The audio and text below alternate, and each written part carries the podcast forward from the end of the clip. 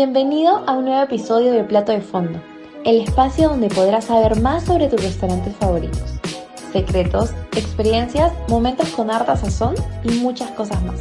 ¿Qué esperas para suscribirte?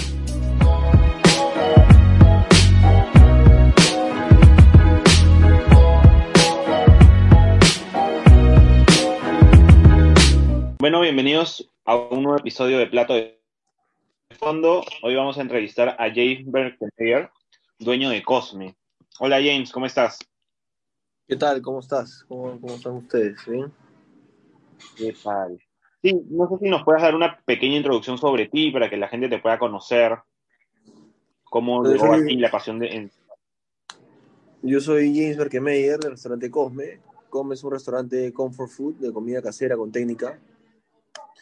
Cosme tiene ya seis años dentro desde que empezó. Este, Cosme es un restaurante, como decía, es un restaurante comfort food donde, donde la gente que viene es del barrio, ¿no? Un poco que la gente local y que, y que nos acompaña. Eh, yo empecé estudiando administración y después de un año y medio decidí estudiar cocina. Me fui a Cancún a trabajar y luego regresé y empecé a, a- a practicar en la City Gastón. Mientras tanto también estudiaba en el Gordon Bleu, ¿no? Y de ahí, bueno, es un Claro. poco mis inicios hace 20 años ya. ¿Y cómo así nace tu pasión por la cocina? ¿Cómo así decidiste cambiar administración para ir a la cocina? Siempre, no? siempre me gustó la cocina y siempre he dicho que decirte que chiquito quería ser cocinero sería mentirte, ¿no? Pero definitivamente sí era algo que sí me gustaba y sí la pasaba bien y, y- y algo que realmente me, me- me gustaba y siempre me metía a la cocina, ¿no? Pero me dio la oportunidad de trabajar y realmente lo que siempre le recomiendo a, los, a la gente que quiere estudiar cocina, pues que, que trabaje primero, ¿no? Claro. ¿Y cómo fue tu primera experiencia trabajando, no? O sea, tus primeros años como cocinero. Eh, de hecho, fue una buena experiencia, ¿no? Creo que siempre me, me gustó y siempre la pasé bien. Este, de hecho, es un trabajo duro, es complicado porque mientras que la gente se está divirtiendo, tú estás trabajando. Pero al final de cuentas es algo que, que te da una satisfacción inmediata, ¿no? Es algo, la verdad, que poder, uno puede transmitir muchas cosas a través de la comida, ¿no? Hoy por hoy, creo que en el Perú, sobre todo, y en general en el mundo, se dan muchas reuniones a través de una mesa, ¿no? Claro. Y también dices que trabajaste en el extranjero, después- ¿no? ¿Qué tal fue esa experiencia de vivir cocinar, no? Viví en Italia un año y de ahí estuve en España, bueno, después de eso y regresé al Perú y fui a España, estuve seis meses en, en- España, Eh, tres meses en Sellé, tres meses en Arzá. Y la verdad que sí es una buena experiencia siempre el poder salir y poder conocer un, un tipo de cocina nuevo, ¿no? Este, la verdad que sí fue una, una grata experiencia y sobre todo una buena oportunidad. Claro, y tú ya que trabajaste allá en el exterior, cuéntame cómo fue, cómo, dif- o, o sea, cuál es la diferencia entre el consumidor europeo y el consumidor peruano, ¿no? Yo no podría hablar al final como, o sea, no, no, no sé si de un tema de, de consumidor, más que todo es un tema de, de poder eh, llevar la experiencia de la cocina, ¿no? ¿Qué, qué, qué experiencia de la cocina la tienes? Eso es importante lo que, lo que puede ser, porque una cosa es lo que tú puedas transmitir a través de, de tu cocina, que es un tipo de cocina, y, el tipo de cocina el que, al final llegas a ir. Mucha gente comete el error y dice, "Ah, quiero trabajar en tal restaurante porque ese es, eh, tiene tal y tales premios. Al final uno tiene que trabajar en el restaurante que realmente le gusta el tipo de cocina y que se siente identificado con él, ¿no? Claro.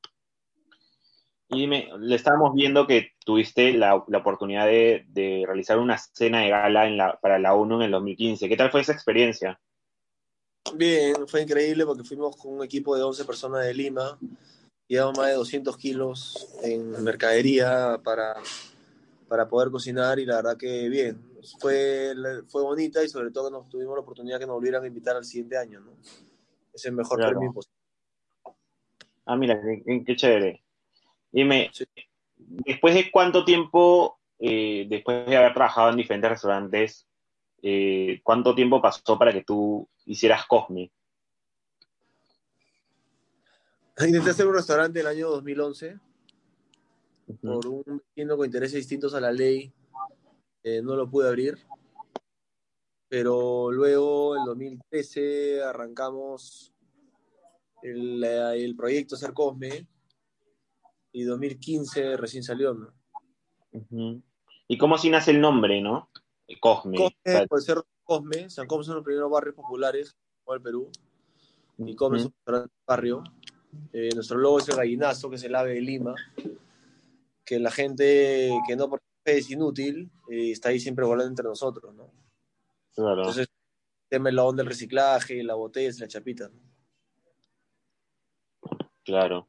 Y en sí, ¿cuál es tu visión para Cosme, o sea, bueno, para Cosmo tuya de, a largo plazo? Ahorita, ¿no? Mira, ahorita eh, creo que vamos día a día, ¿no? Eh, la Claro. situación es súper complicada y compleja. Este, acabo de ver que creo que nos van a cerrar el 24, el 31. Definitivamente, eh, hoy por hoy creo que hay que trabajar día a día, hay que estar agradecidos y contentos por, por lo que estamos pasando día a día y, y ser empáticos con la gente que, que, que no la está pasando del todo bien, ¿no? Este, definitivamente la situación de hoy es atípica, ¿no? Es atípica y hay que ser totalmente consciente de eso. Sí, pues. Y eh, en el tema de, ah, a ver, en tres palabras, ¿qué significa Cosme para ti, no? Eh, Cosme significa eh, mi casa o mi segunda casa. Este, Cosme es un hijo. Yo tengo dos hijos, ¿no? Pía y Cosme. Y con Cosme tengo 40 familias atrás, atrás conmigo, ¿no? Claro. Entonces, darle cuentas es, es, es eso, ¿no? Y yo estoy súper contento y agradecido. Cosme a mí me ha dado muchas satisfacciones, muchas alegrías. Vas a enredar, sí, pero bueno. Claro. ¿Y es, es todo lo que esperabas, Cosme? ¿O superó tus expectativas a cuando con lo comenzaste, no? Eh, siempre esperé que me vaya bien, siempre esperé que nos vaya bien, pero no pensé que nos iba a ir tan bien. Claro. Pero creo que todo está hecho y no todo está dicho. Hay muchas cosas por hacer, hay muchas cosas por trabajar. Ujú. Siempre hay que cuestionarse, ¿no? Que es la única forma de poder seguir mejorando día a día. Este, hoy por hoy, todos los días es un cuestionamiento nuevo, ¿no? En lo que está uno haciendo. Pero bueno, igual contento, ¿no? Contento de poder hacerlo. Sí. Y vimos también, bueno, que ahora estás haciendo lo de Signature Box. ¿Cómo así Sí. nació esta- ese trabajo en conjunto con Nestlé, no? ¿Cómo así lograron lle- llegar Mira, a la esto? verdad, yo estoy súper contento eh, con el trabajo que se ha hecho. La verdad que es súper profesional de parte de Nestlé, de, de la producción y los videos que se han, se han hecho y, y la disposición, ¿no? O sea, la idea era hacer cosas exclusivamente para ellos, donde ellos eh, puedan al final este, ser, tener un producto, ofrecer un producto con sus, con, valga la redundancia, con sus productos, ¿no? Mm, claro. O algo súper bacán que, que hemos podido hacer, ¿no? Y fuera de esta marca, bueno, Signature Box, ¿tienes plan, planeado, bueno, ya que todo se estabilice, esté mejor? También, está también la cena navideña, ¿no? Con Nestlé, que puedes Claro. pedir de 24/7 la cena navideña en Signature Boxes, son boxes eh, exclusivos a través de ellos, ¿no? Ah, qué genial. Y fuera de todo esto, ¿tienes planeado más adelante crear una nueva marca fuera de Cosme o hacer algo? Está creada, en la pandemia no me la dejado abrir, ¿no? Íbamos a abrir el 16 de marzo y lamentablemente por la situación no la pudimos abrir. El restaurante ya está listo, ya estaba, ya estaba contratada la gente, ya estaba contratado todos. O sea, mozos, cocina, habían pasado más de 500 personas por Marcha Blanca, ya estaban dando ya. Pero lamentablemente hemos tenido que hacer un alto, ¿no? Si no sabemos lo que va a pasar con el país mañana y no nos quieren Claro. cerrar un tanto debemos hacer un alto que pase todo esto y luego seguir, ¿no? Y este, y era la- una propuesta muy diferente a Cosme de este nuevo restaurante. un, un restaurante de pescado, carne, mariscos, arroces, toda la parte. Ah, ah, mira, qué rico. Sí, ¿Y qué tal? Hablando de estos, ya de esta pandemia, ¿no? ¿Cómo, cómo fueron sus meses, estos meses de pandemia para ustedes? Mucho trabajo. O sea, creo que los primeros 14 días eh, o 12 días no hicimos nada. Era como que, bueno, cuando regresábamos era un poco la broma y el chiste, ¿no? Claro. Cerrado, pero nunca pensamos que nos iban a encerrar dos meses.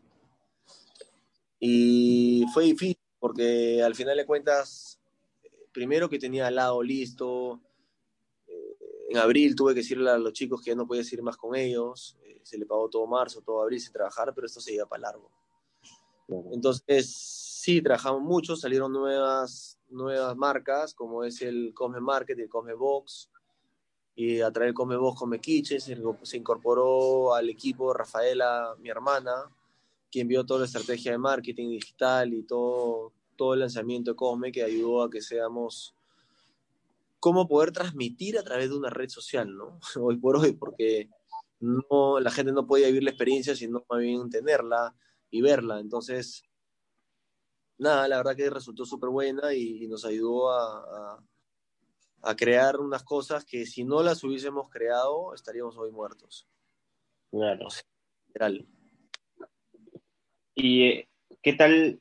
Cómo, ¿Fue difícil esta, el adaptarse a la nueva realidad que ahora vivimos? Creo que el ser humano es animal, ¿no? El ser humano es, se adapta a todo. Eh, todo cambio creo que para todos es difícil, para unos es más fácil que para otros. Pero al final nos, terminamos adaptando, ¿no? Yo nunca me voy a olvidar que yo en Italia había un cuarto súper pequeño, chiquitito, la verdad que no, al principio era como que sí era complicado y no estaba cómodo, pero después de tres, cuatro meses, yo viajaba, intentaba viajar todos los fines de semana a comer o a ver cosas, y después de tres, cuatro meses, este, yo viajaba los fines de semana y solo quería rezar a mi cuartito chiquito que al principio no quería ni estar ahí. Entonces, al final de cuentas, uno se acostumbra, uno se acostumbra a todo, ¿no? Entonces, por eso hay que salir un poco de la zona de confort de vez en cuando y tratar de ver cosas nuevas para poder seguir buscando y seguir aprendiendo, ¿no? Y eh, para el lado del restaurante, ¿Cosme estaba preparado para, para esta nueva realidad? ¿O tuvieron que hacer cambios? Nadie está preparado para esta nueva realidad. El que te dice que estaba preparado para esta nueva realidad estaría mintiendo. Cosme no sido libre, es como yo abrir restaurante desde cero. Hacer delivery es como un, restaurante sin marcha blanca. Y no es que te llegue un pedido, te llegan 60 a la vez y los 60 los quieres atender bien. Entonces, sí, le, dimos trabajo a nuestro equipo y han salido nuevas oportunidades como la que ha salido con Nestlé, de poder ir en Trucox y poder ir a tu casa. Entonces siempre son oportunidades nuevas que te salen y hay que saber aprovecharlas y en buen sentido de la palabra y trabajar de la mejor forma, ¿no? Definitivamente más para todos, todos estamos trabajando más, más horas, o sea, pero bueno, eso es lamentablemente lo que hoy nos ha tocado poder seguir adelante y poder seguir llevando algo a la casa, ¿no? Porque definitivamente, si es que Cosme no hubiera creado el Cosme Mark, el Cosme Box, estaríamos solamente al 30% de la venta normal. Claro. Entonces, sí ha sido súper complejo todo ese tema, ¿no? ¿Y qué tal ha sido la acogida del público a, a, estos a estas nuevas propuestas? Súper, súper bien. La verdad que súper, pucha, hoy hemos hecho una clase por Zoom para 220 personas. O sea, ¿quién iba a pensar que es eso por Zoom, no? Y con, pucha, ¿qué, mejor puede ser que te llamen a los cinco minutos de acabar la clase, agradecerte, decirte fue el mejor evento del año que hicimos con, con, mi equipo, ¿no? La gente feliz, se mandó comida a 220 personas. Wow. Entonces cada uno en su casa ha hecho la clase de cocina conmigo. Entonces, claro, ¿quién iba a hacer eso? Nunca, nadie. Entonces, ya visto, el otro día hemos tenido que ir a las 6 de la mañana para empacar, los chicos se han quedado hasta las 9 de la noche empacando, entonces, claro, es, chamba extra que estoy seguro que después lo vamos a mirar como una anécdota, pero gracias a Dios nos ayudó a seguir viviendo y seguir trabajando y poder seguir estando. O sea, hoy, hoy el trabajo es más duro y más, más fuerte, pero creo que vamos a salir más fuerte todo de esto, ¿no? ¿Y cuáles crees que han sido las, o sea, la, gran, las gran tres enseñanzas que te ha dado esta pandemia en tu rubro, ¿no?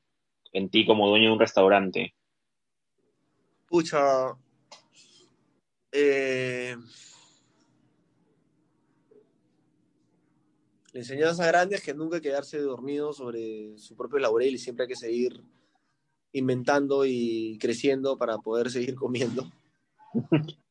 Este, dos, eh, lo importante que es trabajar en grupo. Es importante, porque yo solo no lo podría hacer y yo solo tampoco, me imagino es un trabajo en equipo y en grupo. Y tres, que, definitivamente somos una familia, ¿no? Los que trabajamos acá. Claro. Y pues tres puede ser el uno, ¿no? Que es al final el más importante. O sea, uno comparte más y su día a día con, con el equipo de cocina, con su propia familia. O sea, pero sí, o sea, yo nuevamente te repito, Cosme a mí me ha dado muchas alegrías, estoy súper contento y agradecido, ¿no? O sea, yo, yo y todo el equipo Cosme creo que ha remado sobre Majar Blanco en esta pandemia. Claro. Es, pero hemos logrado remar, ojo. Hay gente que se hundido en Majar Blanco. Es definitivamente difícil, ¿no? Y es, es parte del, de sacar todo esto adelante, ¿no? Sí. Y en tema más general, ¿cuál crees que es el reto de la gastronomía durante esta, bueno, con esta pandemia, ¿no? ¿Cuál es, cuál es el reto más grande que tiene la gastronomía peruana? El reto más grande, eh, poder eh, subsistir, flotar. Claro. Porque, sí. si el, el, el arrendatario y el inquilino y nadie se pone de acuerdo, porque hoy por hoy las, las entradas son unas, los egresos son unos y los ingresos son otros. Entonces, es difícil, es, es, difícil para todos ahorita, creo, para todos. Entonces, creo que, escucha, no sé, el otro día escuché de una persona, no voy a mencionar nombres, que había estado con su equipo no había podido abrir, pero había pagado su equipo durante toda esta pandemia, pero no había abierto. Y cuando regresaron a los 3, 4 días, le renunció uno porque decía que está trabajando más horas. A ver, yo, yo no digo que por el que le haya pagado sin trabajar tiene que trabajar más horas. Pero hoy todos estamos trabajando más horas, todos tenemos un esfuerzo especial para poder salir adelante. Entonces, si no hay una empatía, no hay una comprensión, no hay un esfuerzo extra, vamos muertos todos. Entonces, es difícil, en verdad, es difícil porque todos estamos pasando por momentos complicados. Todos, de repente, tus problemas no son los míos, pero tus problemas igual importantes que los míos. Entonces hay que saber, hay que saber eh, ser empático y hay que saber tratar de ayudarnos entre nosotros, ¿no? O sea, ahí yo, ¿qué más quería? O sea, todos estos años hemos ido a hacer cenas navideñas siempre en un restaurante, pero este año hemos hecho una cena navideña linda, buenaza y rica en casa, ¿no? Igual, ¿no? lamentablemente no pudimos salir, pero fue igual de rica y divertida estando con, con todos nosotros, ¿no? O sea, pero siempre difícil, siempre difícil porque lo que más uno quiere es, por lo menos en mi caso, que, que haya algo siempre distinto, ¿no? Claro. Y fuera esto de todo el COVID, eh, ¿cuál es el reto más grande que has tenido tú que afrontar, no? El reto más grande. Claro, tú fuera del, tema de la pandemia, ¿no? Ahorita, obviamente, ahorita este año ha sido un reto grande para todos, pero fuera de, esta pandemia, ¿cuál ha sido para ti un reto grande, ¿no? Fuerte. ¿De mi vida? ¿De mi vida? de tu vida, del restaurante, tu vida siempre ha estado ligada al tema gastronómico. Entonces, incluso un reto grande fuera de acá, ¿no? Fuera del país. es que ahorita es difícil, siempre abrir un restaurante es un reto. Abrir un restaurante es fácil. Y la gente cree que ser cocinero es fácil. O sea, a mí se voy a estudiar cocina, trabaja. No, pero quiero estudiar, no, trabaja primero y fíjate si realmente te gusta. Claro. A mí me pasaba una vez que un señor me dijo, oye, mi hijo quiere estudiar cocina. Ya le digo que venga y que pruebe. De siete días, faltó tres. wow. Y me dijo que le encantaba la cocina y que se iba a Nueva York, le voy a mandar a Nueva York a estudiar. No hay otra más que felicitarlo, o sea, ¿qué te puedo decir? Claro. O sea, la cocina es difícil, ¿no? no es, es, difícil por todo lo que va alrededor, hay mucho estrés en la hora de, de rush es bonito, te vacilas, todo, ¿no? Pero a la hora que, que hay fuego en cocina, que hay, que hay pedidos, está. hay que correr y, ahí, y el cliente no te espera. El cliente viene, come, paga y se va. Claro, el, eso servicio, es el servicio termina con el cliente empresa. O sea, sí, es verdad. O sea, una persona. Dime, dime. No, no, o sea, me refería a que una persona, o sea, cocina en su casa y como que no, no tiene todo el estrés que hay en un restaurante, pues, ¿no? Que es te llegan, por ejemplo, yo he trabajado en Estados Unidos como en cocina y el rush era como que tenía papelitos, commander por todos lados. No tengo que contarte nada entonces. No, en esa parte sí te sí comprendo muy bien cómo es. Nada y, llegan cosas y salen imprevistos y siempre falta algo. Sí. Por algún motivo siempre falta algo en mis o se acaba y tal, ¿no? Pero, pero bueno, eso es parte del equipo, ¿no? Claro. Y me comentaste también que, bueno, la tecnología, bueno, más que todo redes, pero en sí, ¿qué papel toma la tecnología para ustedes, ¿no? Ahorita. Hoy. Hoy por hoy. Importantísimo. Importantísimo. Fundamental. Claro, si no se ha podido, la única forma de comunicarse es por redes sociales. ¿Tú te, ¿Tú te has preguntado qué hubiera sido encerrado en tu casa sin un celular? Me hubiera vuelto loco fácil.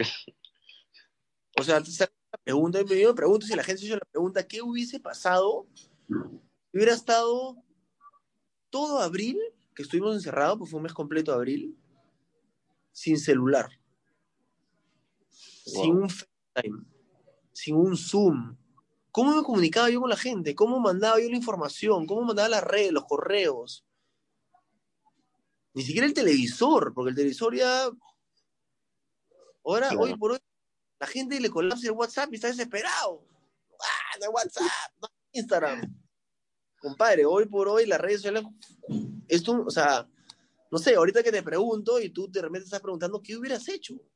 Claro. O sea, todo mi casa con una mujer embarazada.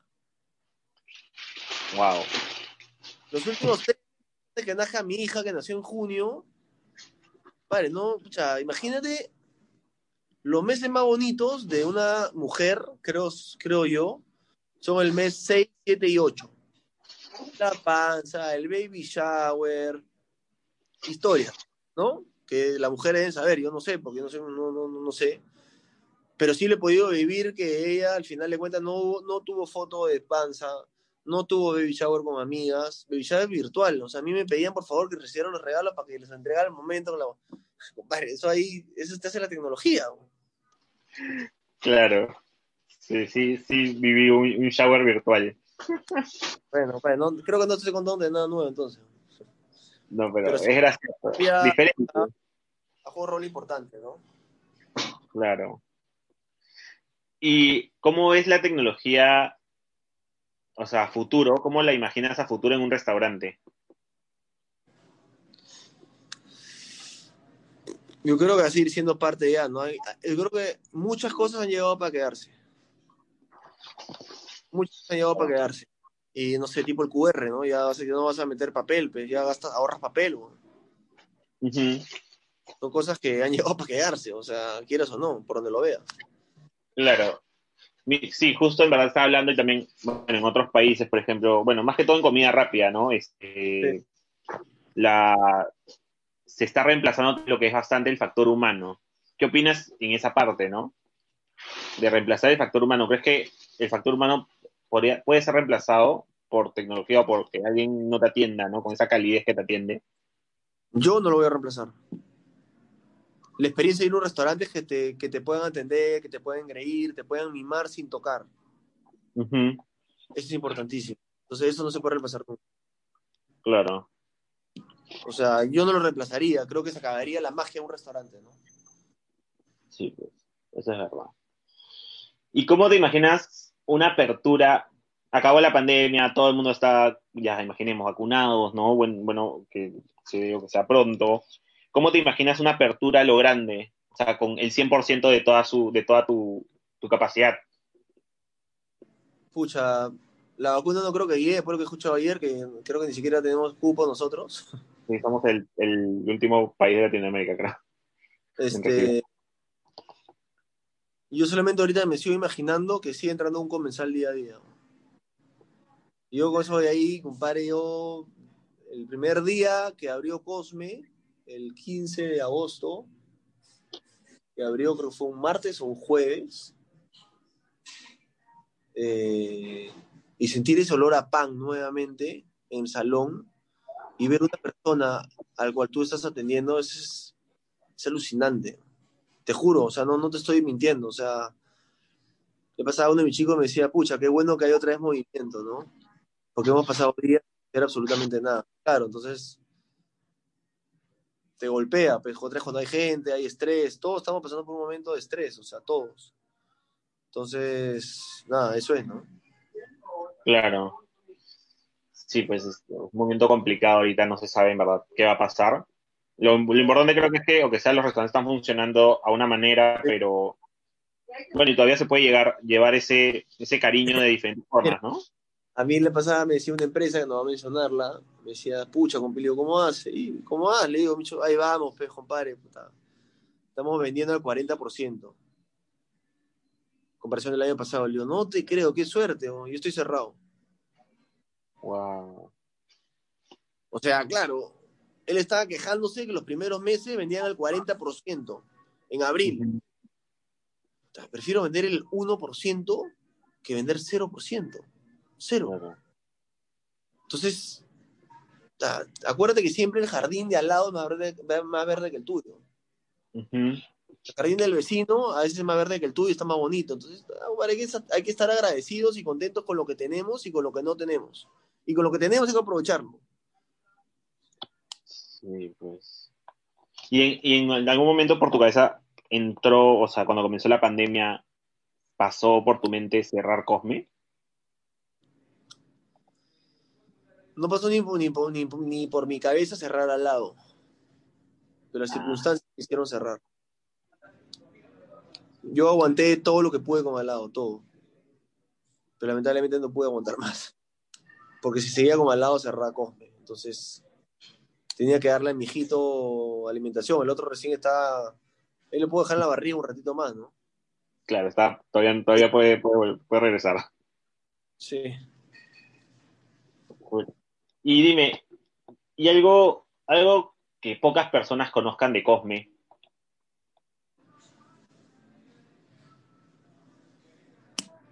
pucha, el, el- el grupo humano que hay detrás, ¿no? Hay mucha gente detrás de, de, de repente Cosme y mi cara. Hay mucha gente detrás que, que se faja el día a día para sacar esto adelante, ¿no? Claro. Y ya que estamos hablan- hablando de esas personas, ¿qué representan esas personas para ti, no? Todo tu, todo tu tipo de trabajo. ¿Qué son para ti? O sea, Yo tengo familias, tengo la mía y Cosme.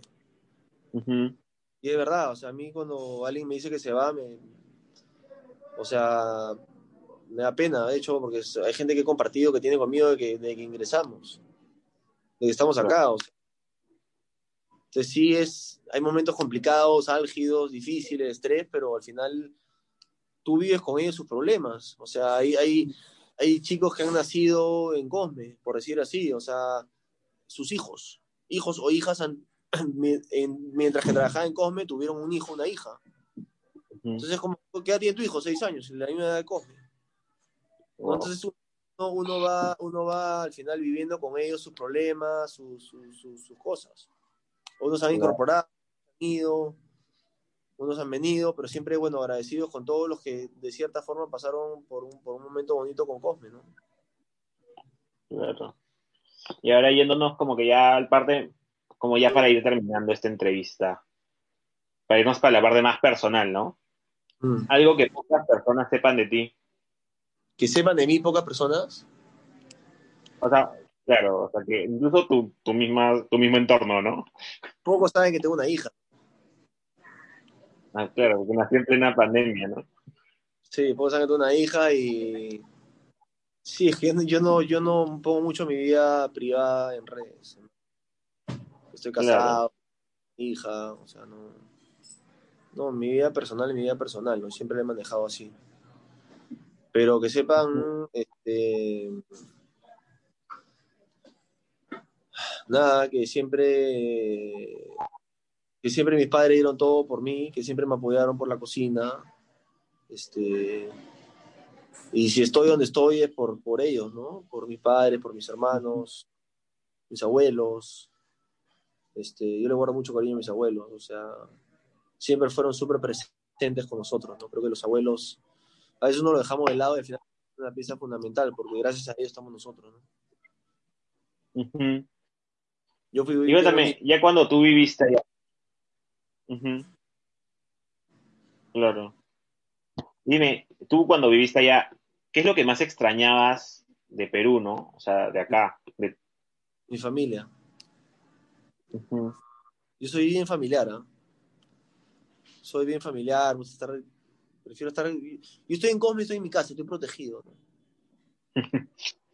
este, me gusta estar con mi gente, ¿no? O sea, al final de cuentas. No soy de estar, tengo que estar ahí con todo el mundo, estoy con, sí, con cierta gente que, que, al final de cuentas te hace sentir...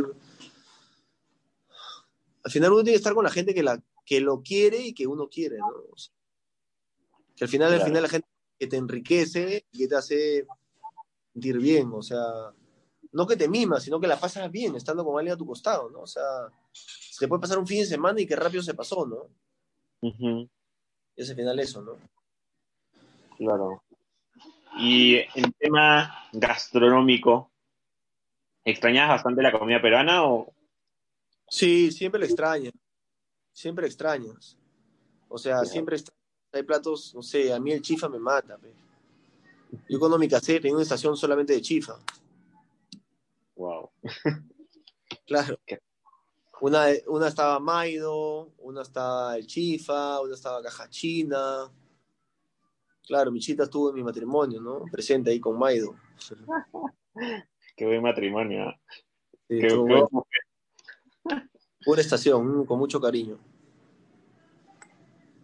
Y tú, eh, cuando vivías allá, hacías tus comparaciones en temas, en tema gastronómico, hacías tus comparaciones, uy, qué rico esto, pero preferiría esto. Yo creo que nunca es bueno, yo creo no sé si es bueno comparar. Pero Claro. sí es bueno. Oye, de repente esto acá lo podría hacer yo así, o asá, o de repente esto así, asá.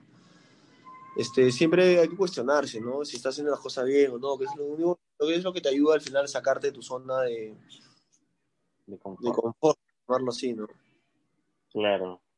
Y ahora como para terminar, cuéntame en verdad, ¿cuál es tu plato favorito? El chifa, de El chifa, pero algo del chifa, pero todo el chifa el chaufa, siumai, me encanta, el pato pequín, me encanta el chifa, me encanta. Y si no, los raviolos que hacía mi abuela, pues con salsa boloñesa, ¿no? Eran clásicos. O tu milanesa de pollo con puré de papa, esa también era clásica. Uy, qué rico. Sí, siempre la milanesa de pollo, de, sí, o la sábana de lomo que, que hacía mi abuela. Y, sí, esos platos la- que- La mejor comida es creo que la que hace en tu familia, ¿no? O sea, Sí, tu abuela, tu mamá. es que el cariño con que te lo hacen, yo creo que en ese momento no lo entiendes hasta que después lo añoras. Claro. O sea, es como que sí, ah, mi abuela me hacía unos frijoles. Junto, cuando ya no te los pueda preparar tu abuela, y ya no los comas, va a decir miércoles, frijoles de mi abuela. Eso es verdad. Todo, eso sí, no, lo meto ya, la, ah, qué aburrido, trae milanesa con arveja y puré. Ya, que te la preparen ahora, pe, tu abuelita no está, el cocinero tampoco, y ¿quién te la hace? En tu memoria queda. Eso es verdad. Yo Sí. justo, uno de mis platos favoritos era el arroz chaufa que hacía mi abuela. Nunca he vuelto a probar un arroz chaufa así, en la vida. Y ese momento lo comía rico, rochito chafo, ¿no? Pero ahora, ¿cómo la añora, Claro. compadre? ¿Quién para Ahora- nadie? Ahora me encantaría, aunque sea probar un, un, peda- un bocado de ese arroz chaufa. Obvio, obvio. Obvio. Y ahora, sí, como para ya para terminar esta, esta entrevista, en verdad, cuéntame, ¿qué plato sí o sí tienen que probar de Cosme? No sé si de Cosme, pero sí de Nestlé tienen que probar el pescado al curry y la cazuela burriñón y la cena navideña. Buenazo. Sí. Eso de todas maneras. Y si viene a Cosme, las mollejas de ternera. Muy rico. Mira, no- no- no- todavía no he ido nunca a Cosme, la otra vez quise ir, pero estaba, estaba full, así que me tuve que ir a otro lugar, pero definitivamente voy a ir a probar. Cuando quiera, déjame saber. Tiene mi teléfono, ahí sí que es lo que necesites. Ya, muchas gracias. Bueno, Ah. James, muchas gracias por esta entrevista, en verdad. Gracias a ti, discúlpame porque estaba una vaina y se me, se me pasó por. Sorry.